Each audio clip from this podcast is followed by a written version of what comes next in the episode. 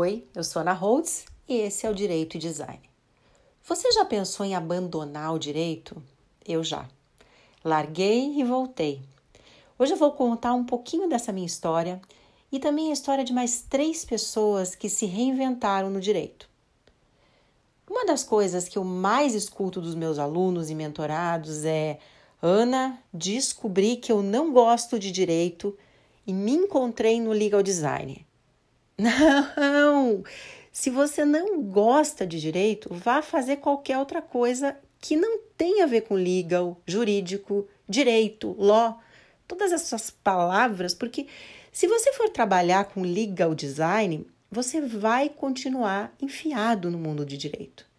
E vai precisar de conhecimento jurídico e principalmente experiência. Não dá para fazer legal design sem ter prática jurídica sem saber como as coisas funcionam no dia a dia. Mas essa frase descobrir que eu não gosto do direito, ela é muito apaixonada, vem carregada com todo aquele amor e ódio. Aquele cheião que às vezes dá, sabe? Mas peraí, você tem mesmo certeza que o direito não é mais para você?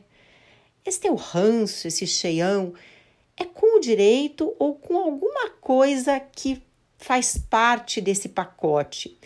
Algumas coisas que te disseram que faziam parte do direito. Talvez você não goste só de algumas coisas.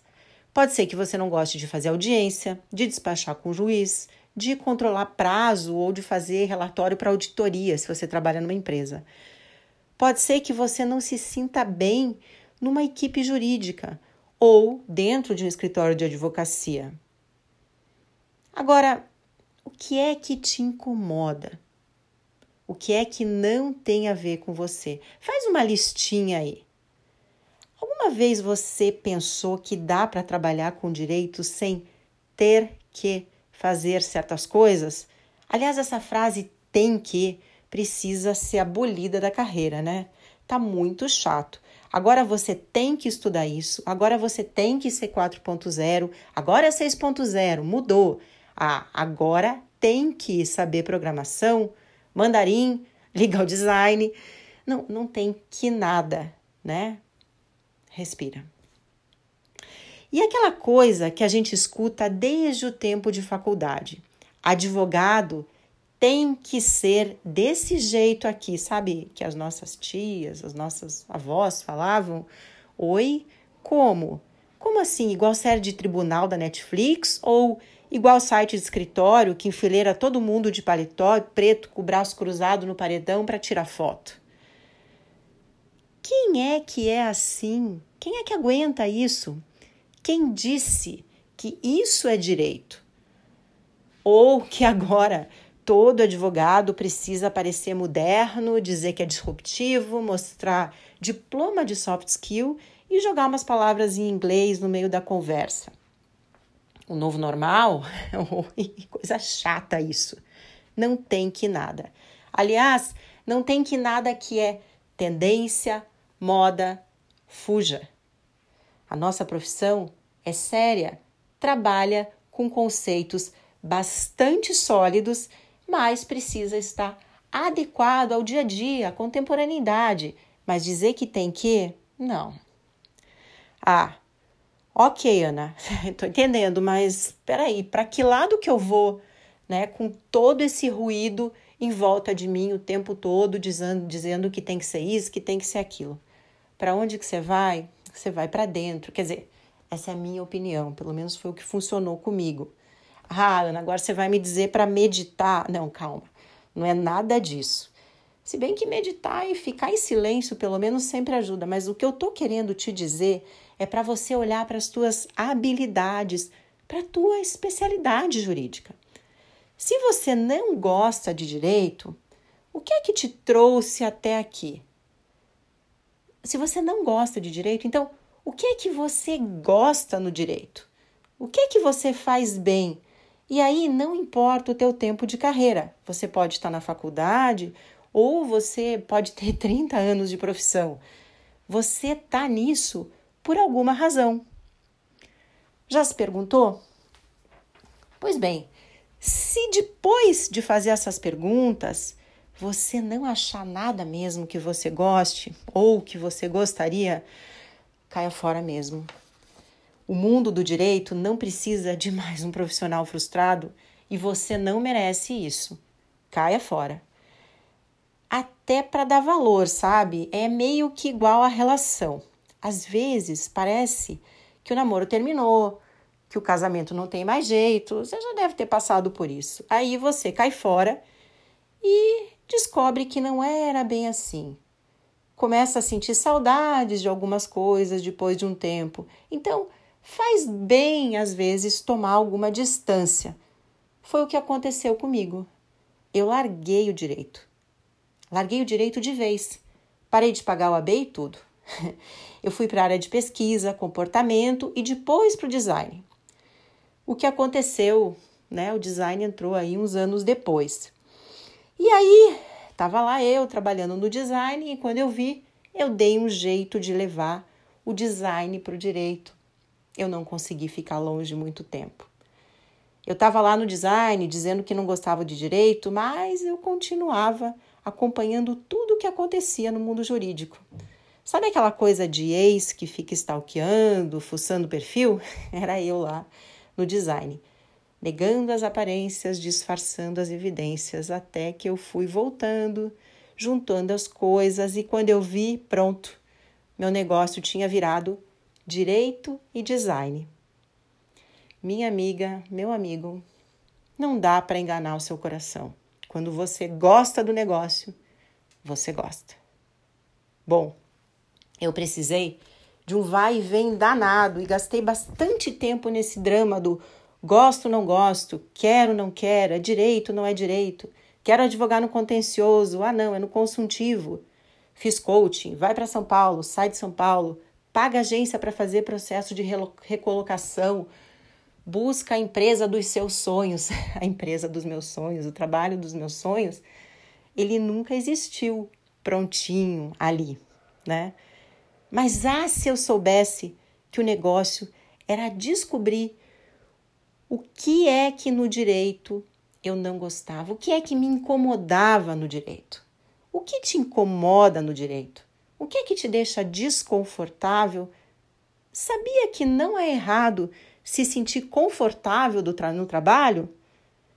Todo mundo fala tanto que precisa sair da zona de conforto e aí as pessoas ficam anos infelizes no trabalho porque acham que é assim que tem que ser zona de conforto. Oi? Ah, eu acho essa palavra péssima. Você não precisa sofrer para progredir na vida. Explorar novos horizontes, estudar coisas diferentes, arriscar.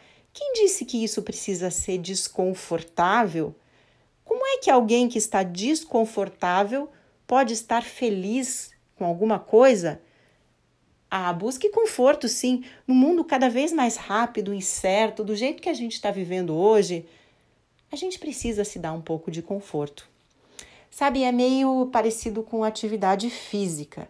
Você tá lá treinando e, claro, precisa ir às vezes um pouquinho além do teu limite. Se você não é atleta olímpico, você não precisa ir além do teu limite todo dia. Você se desafia, faz o teu exercício feliz. Tem dias que você nem se desafia muito, você está cansado, machucado. Tem dias que você nem vai treinar porque sabe que está exausto. Olha, eu faço yoga. No yoga, a gente fala: encontra o teu conforto dentro da postura. Quando você ganha uma nova postura, dói tudo, é estranho, mas é um processo. Uma hora a postura vai sair, ela vai ficar pronta. O que, que você faz até lá? Encontra conforto no desconforto. Como é que faz isso? Não pega pesado demais, não exagera, porque se você exagera hoje, amanhã você está machucado e vai precisar ficar um tempo fora. Então, é um pouquinho a cada dia. E você aprende a encarar a novidade e encontrar o conforto, o teu conforto, o teu limite. Mas você só vai fazer a postura se quiser, né? Porque não tem que. Mas e aí? O que é que te deixa desconfortável no direito. E por que, que eu estou falando isso aqui? O que é que o design tem a ver com isso?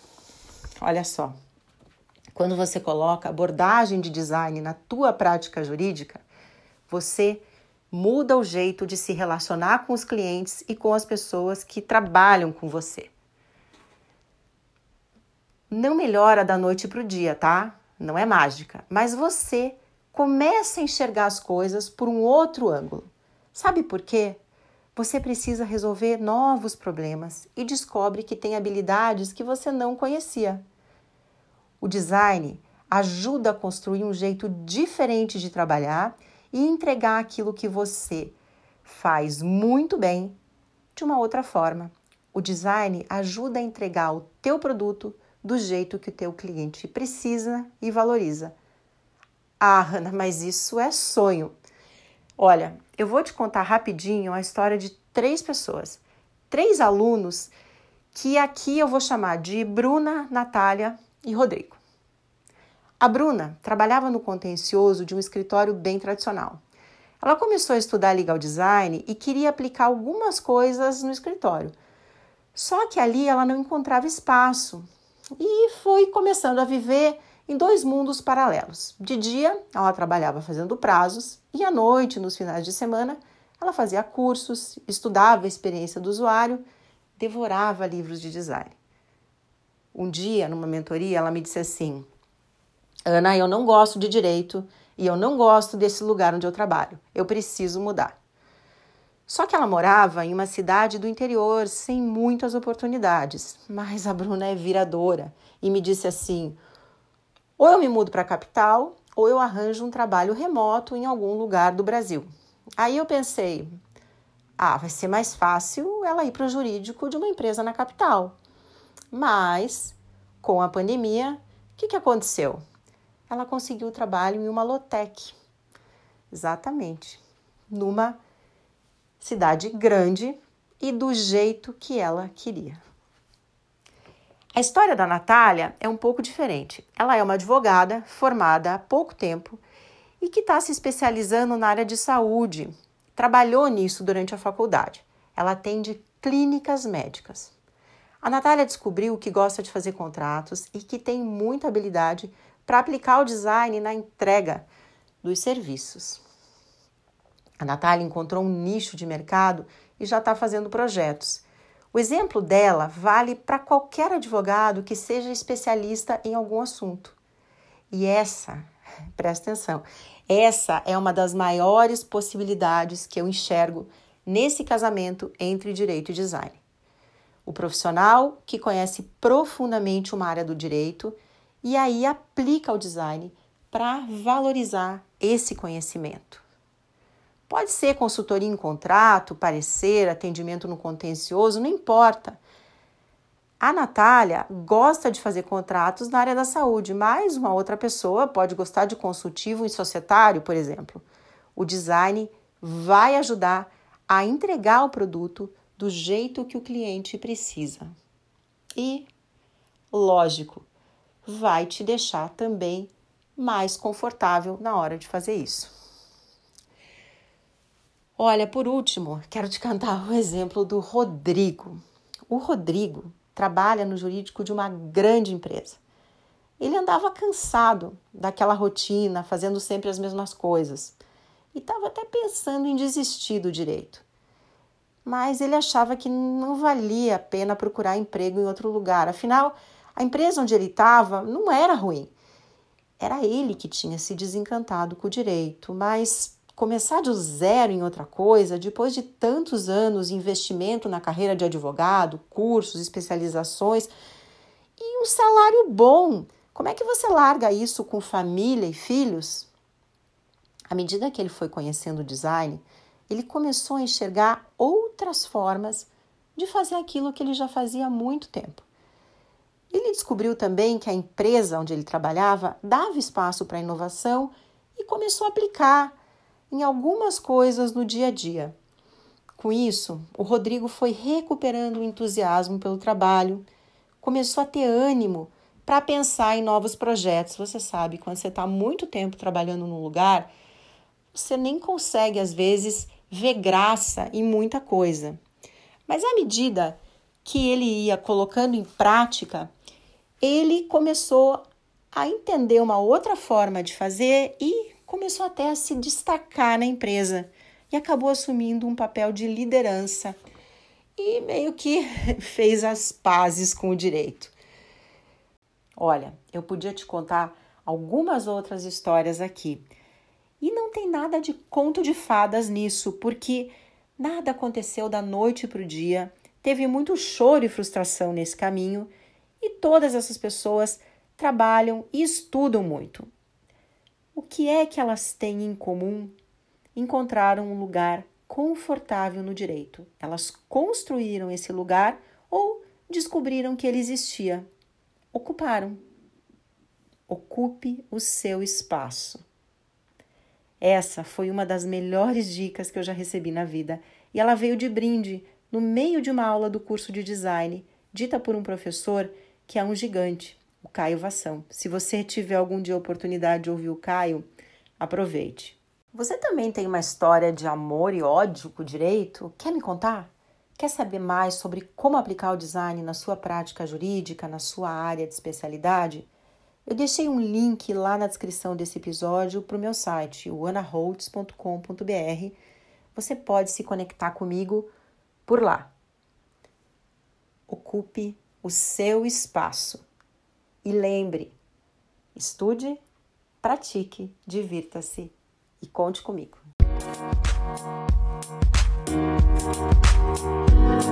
Música